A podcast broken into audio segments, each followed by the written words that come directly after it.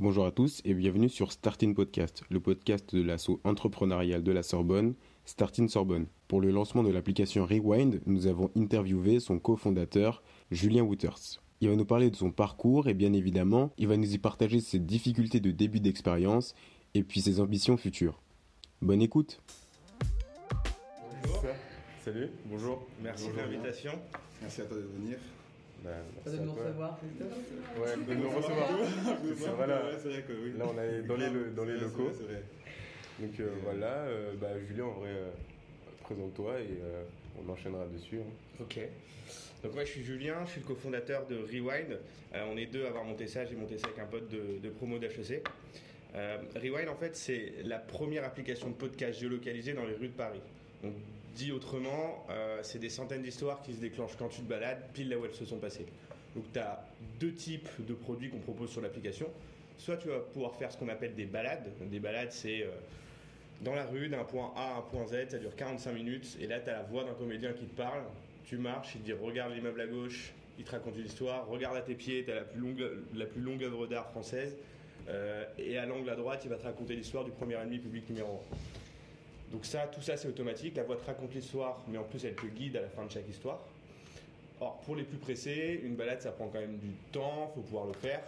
Euh, on a ce qu'on appelle des fun facts, qui sont des petites histoires, des mini-podcasts de 2 minutes. On en a mis partout dans Paris, et grosso modo, il y en a une à moins de 5 minutes de toi, où que tu sois dans Paris. Donc là, euh, c'est Hemingway à deux doigts libérer Ritz, euh, l'atterrissage d'un avion sur le toit des Galeries Lafayette en 1919, euh, plein d'histoires diverses et variées qu'on propose. Ok. Et euh, bon, avant de plus euh, parler de ton appli, est-ce que tu peux nous dire euh, ton parcours et tout pour Ouais. que les gens sachent? Ouais, ouais. Euh, donc moi, comme je t'ai dit, j'ai rencontré mon cofondateur qui s'appelle Gilbert euh, et qui s'occupe de toute la partie technique à HEC. Euh, j'ai passé 5 ans dans une boîte qui s'appelle le Slip français, que vous connaissez peut-être. Ouais. Histoire juste de dingue. On a commencé, on était 4 dans l'appartement de la grand-mère du fondateur, Guillaume. Ouais. Je suis parti il y a un an parce que moi aussi je voulais me lancer dans, dans la grande aventure. On était, euh, on était 100, euh, 15 boutiques, donc euh, juste euh, expérience absolument dingue. Et ça m'a justement donné cette fibre un petit peu entrepreneuriale. Euh, je suis parti avec mes slips et je savais euh, pas trop quoi faire en fait. J'avais pas vraiment d'idée, je savais juste que je voulais me lancer. Moi j'aime bien euh, me balader dans les rues, flâner dans les rues, visiter des petits trucs le week-end, euh, je trouve ça chouette. Par contre, parallèlement à ça, je me suis rendu compte que je connaissais pas grand chose à Paris et quand mes parents venaient me voir, bah, ils connaissaient plus que moi. Je me dis, mais il y a quand même un souci parce que je suis dans une super ville, mais en fait, je connais pas vraiment les histoires de cette ville. À côté de ça, il y a un marché qui cartonne, qui fonctionne, enfin qui cartonne, qui fonctionne bien, qui vendait bien, c'est le podcast. Donc je me suis dit, comment on peut allier les deux pour faire quelque chose de sympa? Et je me suis dit aussi, euh, voilà, les audio guides, ça existe, mais bon, c'est pas hyper ludique, c'est pas hyper cool, c'est un peu poussiéreux. Bah, on va essayer de craquer ce truc-là et, trouver un truc sympa autour de ça. Ok. Euh, ouais, j'ai vu du coup que tu as fait la connexion avec Hugo Decrypt. Ouais, exactement. C'est dans cette envie d'être euh, plus dans l'action, dans le moment que tu as fait appel à un influenceur euh, pour ton appli. Alors, il y a deux choses, il faut, faut pas se le cacher, ils ont une communauté qui est, qui est gigantesque. Ouais. C'est hyper utile pour une petite start-up au début bah, qui est pas connue. T'as as beau avoir le plus beau produit du monde, si personne ne le voit, euh, il se passera juste rien du tout. Tu vas mettre en ligne, il va rien se passer, tu vas être là, tu vas attendre. Et, et, euh, et Hugo Decrypt, en plus, il a l'avantage de proposer un contenu qui est hyper innovant, hyper attractif pour les jeunes notamment. C'est de l'information, c'est court, ça va vite, et c'est exactement ce qu'on fait. Donc il y, avait un vrai partenariat logique à faire. Euh, euh, donc voilà, on l'a appelé, on lui a parlé du projet. Il a trouvé ça trop cool, il s'intéresse aussi au podcast. Et lui, ce qu'il fait, c'est que tous les mois, euh, il enregistre 10 les 10 actus parisiennes qu'on diffuse sur l'application. Donc toutes ces histoires-là, bien sûr, que, dont, dont je vous ai parlé, hormis les balades, tu peux les faire soit directement dans la rue, c'est idéal. Mais si t'as pas le temps, si t'as la flemme, ou pour toute autre raison, si t'es pas à Paris notamment, tu peux les écouter de chez toi aussi. Hmm. Donc voilà, on est à cheval entre un média et une application de découverte euh, euh, touristique. On ne sait pas encore trop ce qu'on est, mais, mais on y va. Ok. Mais euh, ouais, du coup, tu as, eu ton idée. Et comment tu as fait pour pouvoir. Bah, pour faire en sorte que ce soit tangible aujourd'hui, quoi Comment, comment tu t'y es pris? Bah écoute, euh, le, premier truc, je pense qu'il faut, quand tu, quand tu montes une boîte, faut pas forcément être expert dans un domaine. Euh, moi, pour le coup, j'étais, j'étais CFO aussi français, hein, donc je passais ma. ma- j'avais, vraiment la tête dans les Excel. Donc euh, à, la, fin, voilà, c'était, c'était quelque chose de très, bah, très précis ce que je faisais. plus la boîte grossit notamment. Mais voilà, je pense qu'il faut penser à tout euh, et surtout bien penser à comment créer une communauté et comment rendre visible son produit et vraiment proposer quelque chose de très simple, de compréhensible tout de suite. Tu vois, il faut qu'en deux phrases, euh, tu, comprennes euh, ce, dont, ce, dont je, ce dont je parle et derrière tout faire pour, pour créer une communauté. Donc nous, en l'occurrence, c'est une application. C'est difficile de faire télécharger une application aujourd'hui. Il y en a plein, il y a des milliers qui sortent, qui sortent chaque jour. Donc on s'est dit comment engager les gens euh, autour de l'application, notamment via les réseaux sociaux. C'est pour ça qu'on est hyper actif sur Insta. Sur LinkedIn, euh, on a fait une grosse vidéo de lancement où j'explique le projet dans Paris. En 7 jours, on a eu 80 000 vues, des milliers de, des milliers de GM, des centaines de commentaires. Et en fait, je pense que c'est ça qui fait que bah, les gens vont, adhérer au produit, vont surtout le connaître. Et c'est vraiment là-dessus qu'on s'est concentré. Donc ça, c'est pour le coup surtout sur ma partie. Sur la partie de mon associé, euh, bah, c'était la tech. Euh, grosso modo, je ne sais pas si vous connaissez Zenly, j'imagine que oui pour certains. C'est voilà, ça, géolocalise vos potes en temps réel. Euh, et nous, on a, voilà, c'est un peu la même chose. On a, le, on a un degré de précision de 10 mètres. Euh, bon, là, on, ne le voit pas, on, le voit pas parce que c'est un podcast, mais grosso modo, si l'histoire est au niveau de la télé, mhm. l'histoire elle se déclenche là, quoi, où que tu sois dans le monde. En fait. Donc c'est un truc qui est hyper précis. Il y a pas mal d'algo à faire. T'as les signaux GPS qui, qui, rebondissent sur les immeubles, bah faut se débrouiller pour, pour bien les capter au bon endroit. Donc il y avait un vrai taf aussi de techno qui a pris, qui a pris du temps. Et, ton associé, tu l'as trouvé comment du coup? Bah, Mon associé, c'était un pote de promo pour le coup. Ah oui, c'est vrai. Donc, euh, donc voilà, c'était quelqu'un de, quelqu'un de confiance avec qui je m'entendais super bien. Euh, et je suis pas sûr que j'aurais pu trouver quelqu'un d'autre en fait. Donc euh, là-dessus, j'ai eu un, bon, coup de chance. Qu'il accepte de me rejoindre et on a monté le truc ensemble dès le début. Et euh, est-ce que euh, en rentrant au français, tu savais que tu allais vouloir monter ta boîte après ou tu t'es dit euh, que tu allais faire ta carrière là-bas Non, je l'ai su vite. Je l'ai su très vite parce que je suis entré au type français très tôt, mais j'ai toujours su que ça c'était pas vraiment ma boîte. Et j'ai su très vite que moi aussi je voulais, je voulais faire un truc. Et après, l'aventure était juste incroyable. Le fondateur, c'est un gars aussi incroyable. Et, et euh, je me suis dit, bah, passe quand même un peu, un, peu de temps là-bas, euh, tu vas apprendre plein de choses et, vivre plein de trucs cool. Quoi. Et Julien, tu as dit qu'il ne faut pas être expert, il faut être généraliste. C'est-à-dire euh, bah, C'est-à-dire que quand tu, quand tu montes une boîte, toi tu me disais que tu étais en finance, c'est ça? Voilà, tu vas apprendre des trucs hyper compliqués. Dans la vraie vie, si tu bosses pas en finance, tu feras jamais ces trucs très compliqués. Et quand tu montes une boîte, bah, t'as pas besoin de connaître euh, la méthode des discounted cash flow ou je sais pas quoi. Au début, hein, ça ne pas grand chose. Donc en fait, ce que, ce que je veux dire par là, c'est qu'il vaut mieux avoir une bonne to-do list et dire ok, je vais faire un réseau social, comment je vais l'alimenter, comment je vais engager les gens. Ok, j'ai une techno, c'est quoi euh, le minimum qu'il faut que je fasse pour mon produit. Euh, ok, des financements, j'ai besoin de combien à un an. Tu vois, il faut vraiment voilà, checker un peu toutes les cases, rien oublier, parce que si t'as pas de financement, bah tu crées pas ton contenu, tu peux pas bosser avec des gens. Euh, si t'as pas de réseaux sociaux, les gens ne voient pas. Et tu vois, il faut penser à tout. Et t'as pas besoin au début d'être euh, expert dans un truc. Quoi. Après, si, ton produit marche bien, t'embauches des gens qui se connaissent mieux que toi, qui font grandir la boîte. Mais au début, euh, voilà. Mais en tout cas, faut apprendre à faire soi-même. Il y a plein de trucs que je savais pas faire, notamment le, montage de vidéos et tout. Et voilà. Et euh, moi, j'aimerais revenir un peu à, l'origine de, l'application, parce que un peu ni toi ni ton partenaire avaient une formation d'historien, peut-être plutôt une formation d'école de, commerce. Du coup, comment est née un peu cette passion de par rapport à l'histoire Même si tu as déjà aussi en partie répondu, mais comment est née cette passion pour l'histoire? En fait, moi justement, je ne connaissais pas assez. C'était ça. C'est pas que c'était une passion, c'est que je connaissais pas assez. Mais pourtant, euh, voilà, je me, je me, bats tout le temps dans les rues, je fais tout le temps des petits week-ends à droite à gauche, j'adore ça. Donc je me suis dit, il y a un vrai manque, il y a un vrai truc à faire. Et en fait, les histoires, on les a créées, c'est pas nous qui les avons écrites directement, mais on travaille comme un média. C'est-à-dire que j'ai contacté des guides professionnels. Euh, au tout début, j'ai fait euh, des guides dans des, visites dans Paris, j'ai visité le cimetière du Père-Lachaise, j'ai visité Montmartre, j'ai fait une balade dans le street art, euh, j'ai fait le Marais Sud, enfin j'ai fait plein de trucs avec des guides. Et je me suis rendu compte que c'était hyper cool donc je leur ai dit, euh, ça vous dit un projet de, un projet de podcast applicatif? Ils m'ont dit oui, certains m'ont dit non, mais quelques-uns m'ont dit oui. On a bossé aussi avec des écrivains, des journalistes pros, justement pour rédiger toutes ces petites histoires qu'il y a partout dans Paris.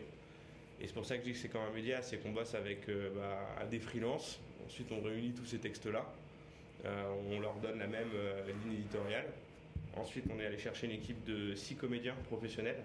On a notamment la, voix de Bruce Willis, qui s'appelle Patrick Poibec, sa vraie doublure officielle, le mec qui a, a doublé ses 75 films. Donc lui, il a enregistré à peu près 20% de notre contenu.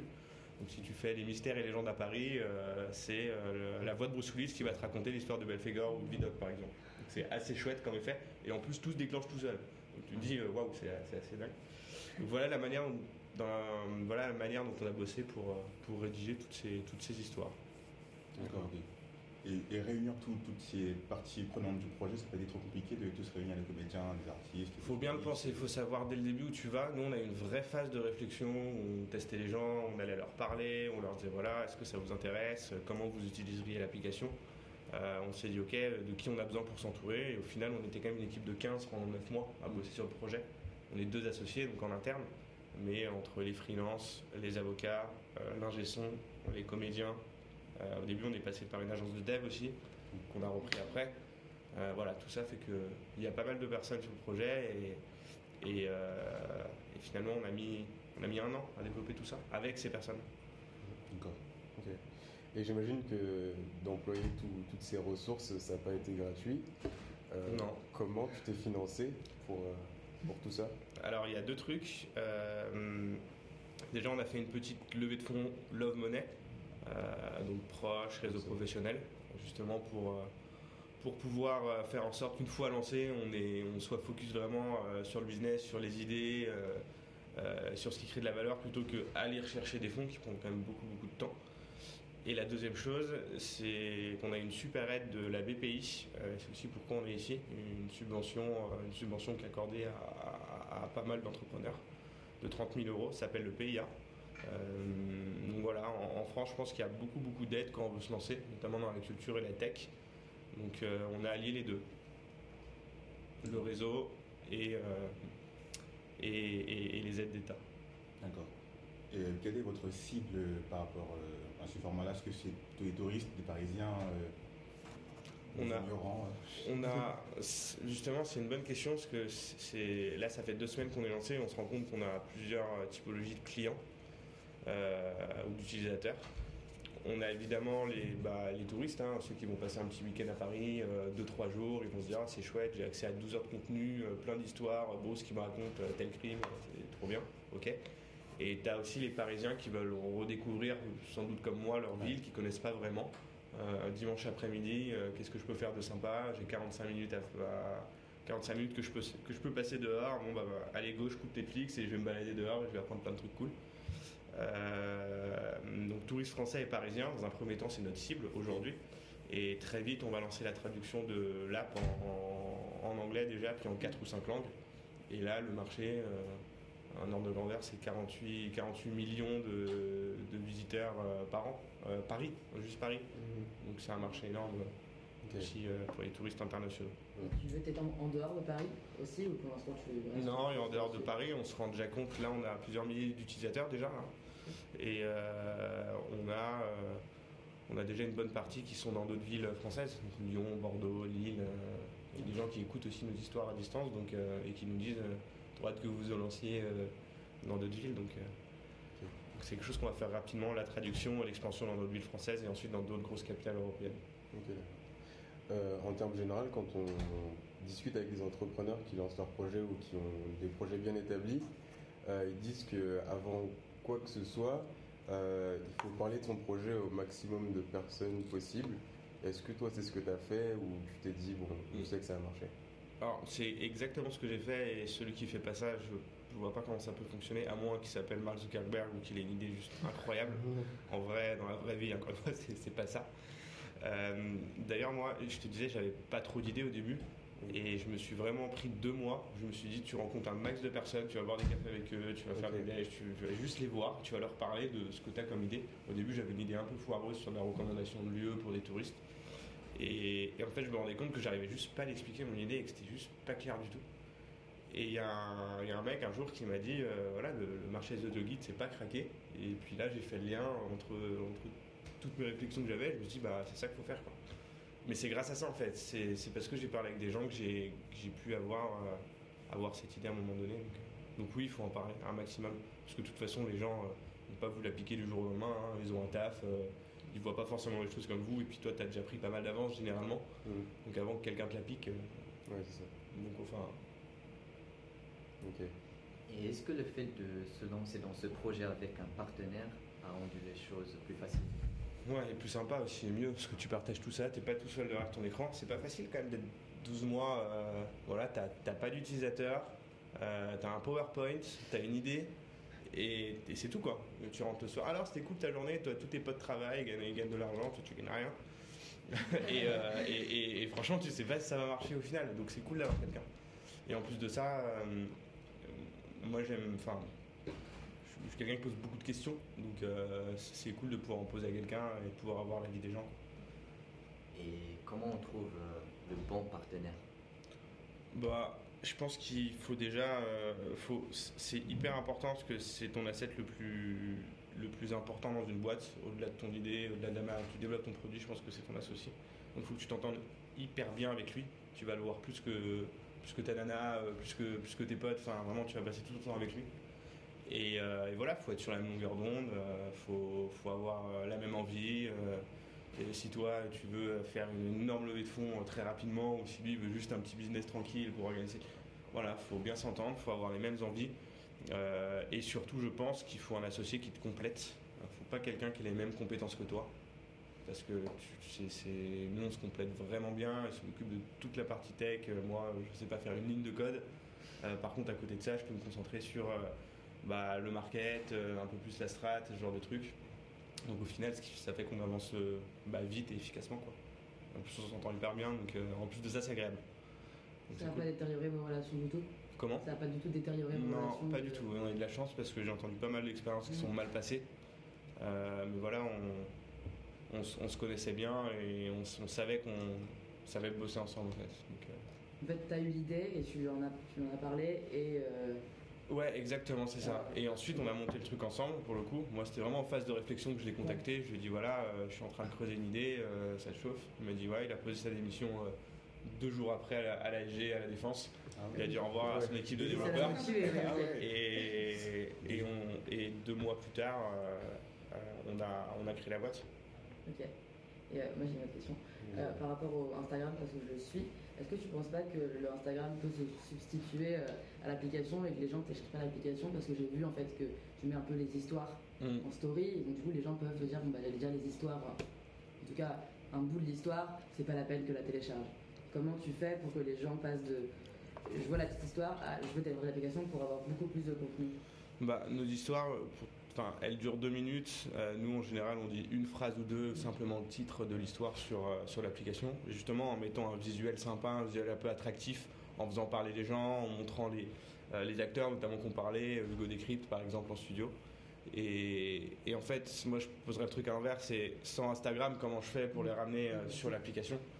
Et, voilà, aujourd'hui, à part de la visibilité, vous qui, qui, nous demandez de, de faire une petite interview, ce qui est hyper cool, bah voilà, il faut bien les réseaux sociaux pour, euh. Et puis, pour ramener les gens. Quoi. ouais. Mais je trouve aussi que sans l'appli, c'est pas la même expérience quoi. Ouais, puis l'appli, c'est vraiment du podcast, Oui. de l'audio. Oui, mais je dis, les gens sont un peu dans ce monde où j'ai un peu la flemme, donc si j'apprends une phrase, je me dis déjà j'ai appris un quelque chose. Mais sans et- doute que certains, effectivement, Ouais. vont juste se contenter du compte Insta. À nous de bien bosser pour aller au-delà du compte Insta. C'est ça que je me demandais. Ok. Et euh, pour, les, euh, pour les comédiens, comment tu les choisis euh, Comment tu sais que c'est eux que tu as envie d'écouter quand tu es dans Paris, euh, leur voix, est-ce qu'elle te plaît Enfin, Bah, en casting classique, euh, Casting tu les fais venir, ouais, euh, tu leur donnes deux trois histoires, et puis tu vois celui qui fit, celui qui est marrant, celui qui a la petite expression en plus par rapport à ce que tu as écrit. Et, euh, et puis tu te projettes. Quand, quand tu écris une petite histoire sur de, sur de l'art, t'as pas forcément envie de la même voix que quand tu écris une histoire sur un fait divers marrant, tu vois. Donc, euh, donc tu essaies un peu de cadrer la personnalité et la voix, et ensuite tu dis bah go quoi. Donc chaque voix est enfin, gère un domaine. Ça que tu dis. euh, Ouais, on, et on y va un peu en feeling hein, pour tout dire. Mais, euh, mais ouais, on essaie de trouver les, les- les bonnes personnes euh, euh, et les mettre sur les bonnes histoires. Ouais, ok. Et par rapport à ton histoire, enfin par rapport au podcast, est-ce que t'as, toi, tu as un podcast préféré toi, que, que tu aimes bien euh? Non, moi je suis pas un grand consommateur de podcasts, en vrai. hein. Et c'est justement pour ça que j'ai fait ça, c'est que nous on fait des podcasts très courts, très rapides. Parce que moi je suis, je suis enfin, je suis- j'aime pas dire ça, mais suis un peu très vite saoulé par les longs podcasts. Parce que je pense que voilà, aujourd'hui on est habitué à, beaucoup de vidéos, à du Netflix, à du YouTube. Donc en fait, le podcast, c'est un peu une forêt sombre. On ne sait pas trop comment l'utiliser, on ne sait pas trop, même les marques, hein, toutes les marques veulent utiliser le podcast, mais comment elles l'utilisent, pourquoi, le comportement des gens derrière, c'est pas encore clairement, clairement identifié, je, pense.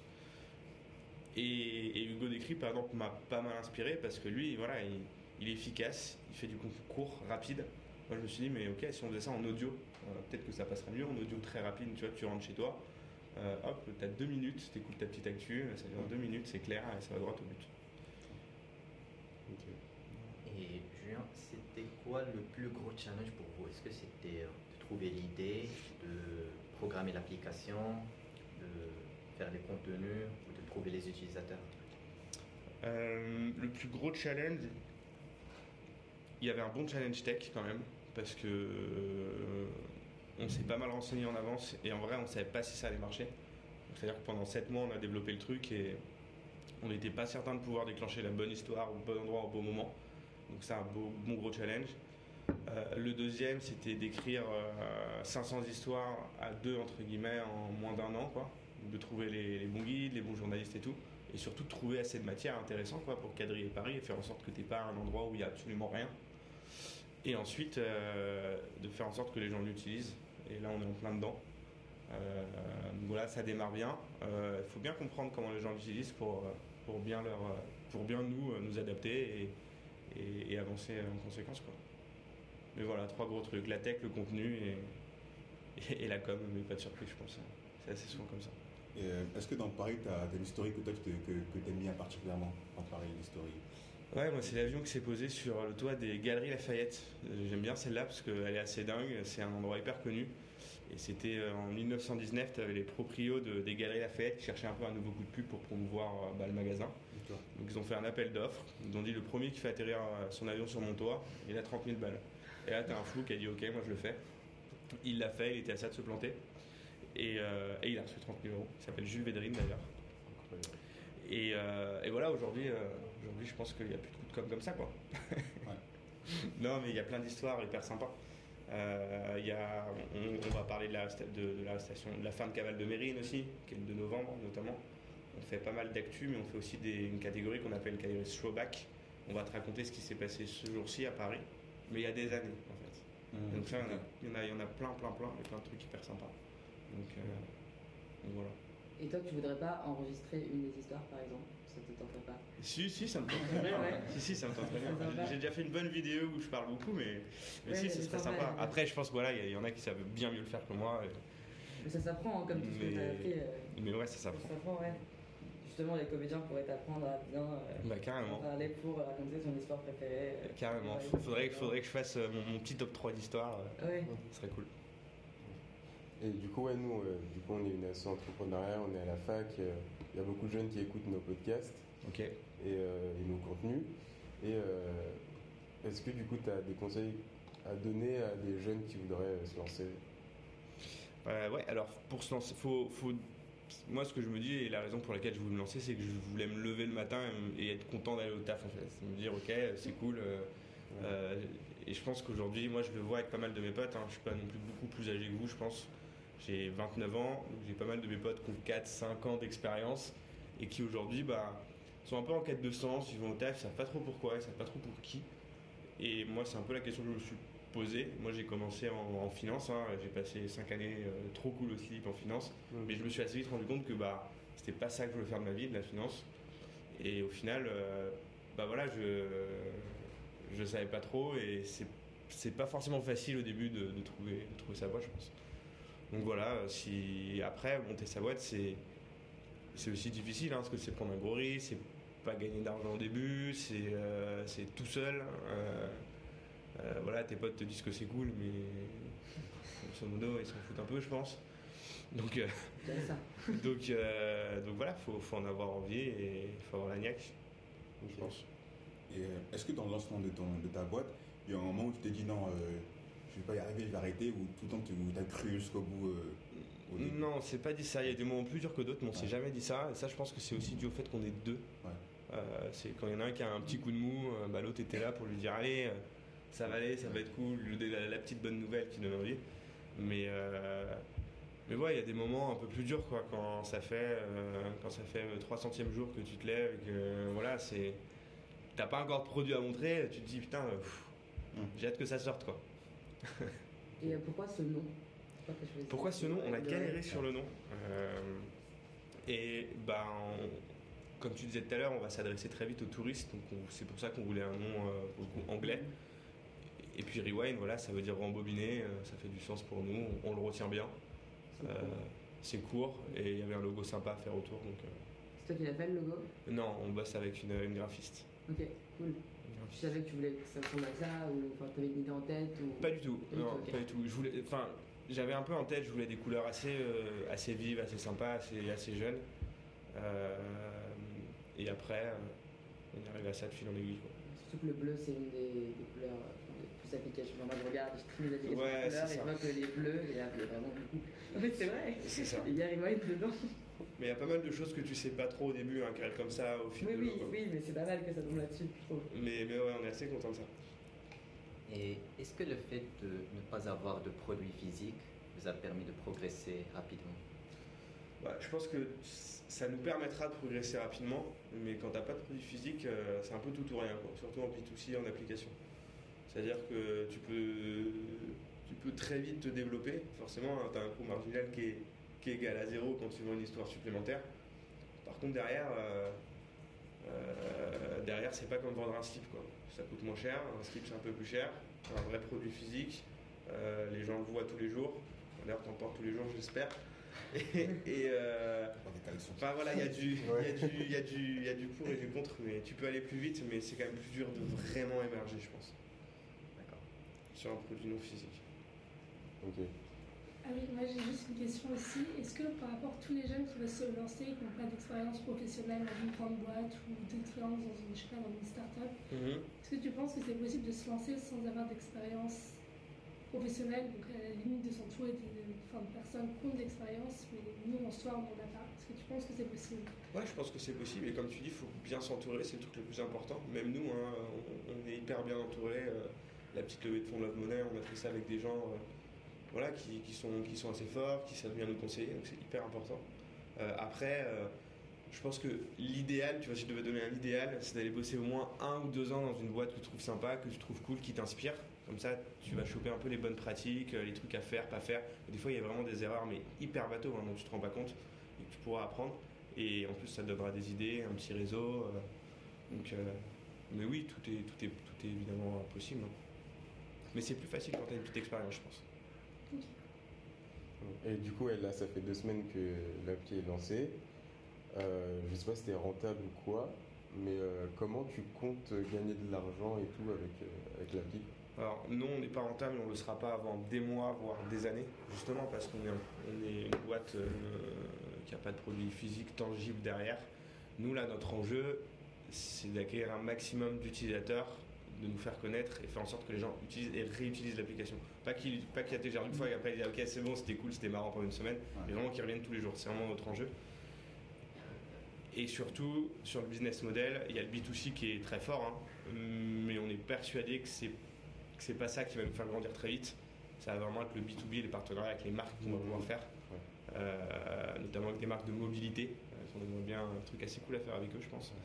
Euh, ou même des créateurs de contenu, hein, qui ont du contenu écrit, l'adapter en petit podcast, les diffuser sur notre application. On a vraiment un support de diffusion innovant. On a même déposé un brevet à l'échelle européenne là-dessus. Donc ça veut dire qu'il y a un vrai truc derrière quand même. Tu déposes pas un brevet comme ça. Donc voilà, il y a des vrais partenariats à faire avec des marques, des boîtes et ces boîtes-là, généralement, ont une belle audience, donc euh, ça nous permettra de grandir plus vite. Et du coup, il y a un système de push, en fait, on est pushé dès qu'on est près d'une histoire, ou pas, encore? Alors si, tu as deux modes sur l'application, tu as un mode qui est automatique ou manuel. En fait, tu arrives, tu as une home, donc sur cette home, on push une nouvelle histoire chaque jour. Donc de l'actualité, du slowback, un truc en, lien avec euh, le jour en question, les actus du Go par exemple. Donc que quand tu ouvres l'application. Ouais, que quand tu ouvres l'application. Ou alors tu as une carte avec de Paris, avec toutes tes petites histoires. Et là, tu as deux modes. Tu as un mode automatique ou manuel. Mode automatique, tu as tout qui se déclenche automatiquement quand tu passes devant. Mm. Mode manuel, rien se déclenche. Soit tu passes à côté et tu cliques, soit c'est de chez toi. Et par contre, on a un système de push aussi de notification où on va te dire, euh, tu vas en recevoir une aujourd'hui d'ailleurs. où on va te dire, bah voilà, euh, il s'est passé tel truc aujourd'hui à Paris, il y a telle histoire, ça dure moins de deux minutes, c'est Hugo qui te la raconte, ou c'est Bruce, ou c'est un, de nos super comédiens. Euh, viens l'écouter tout de suite sur l'application. Euh, et aujourd'hui, ce qu'on va, on va parler du code de parrainage. On vient de lancer un code de parrainage justement. Donc pour chaque mec que tu parraines, tu as 5 écoutes gratuites de, de Fun Fact. On vient de finir ça. Donc c'est un truc assez chouette si vous voulez inviter des potes et gagner des petites écoutes. Avec plaisir. cool. Et euh, par rapport aux utilisateurs, est-ce que vous touchez plus les personnes, les jeunes de 18-24 ans Quelle tranche d'âge? Vous touchez plus les 18-24 ans ou un peu plus âgés euh? Euh, Aujourd'hui, on touche plus du. on est sur du 25-40. D'accord. Donc c'est assez large. Et tu as deux types, tu as vraiment ceux qui vont écouter les petites histoires régulièrement, et ceux qui vont plutôt faire les balades, se prendre un dimanche, faire une balade, et peut-être refaire une autre balade le week-end d'après mais pas forcément écouter rapidement toutes ces petites histoires. Nous, on n'est pas trop la cible, en fait, là, que tu vises pour l'instant, ou, euh, si, euh, enfin... bah, si tu veux pas écouter d'histoires tous les jours et pas faire de balade, hein, c'est sûr.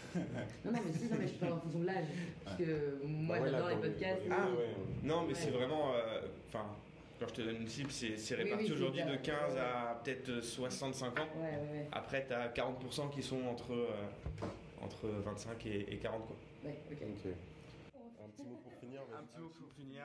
Dans tous les cas, j'aurais plein d'histoires à raconter. Même si ça marche pas, j'aurais plein d'histoires avec les enfants à raconter. Et ça, je trouve ça cool. Merci. Merci à vous. Merci d'avoir écouté ce podcast. On espère qu'il vous aura plu. N'hésitez pas à suivre le podcast sur toutes les plateformes et à nous suivre sur nos différents réseaux.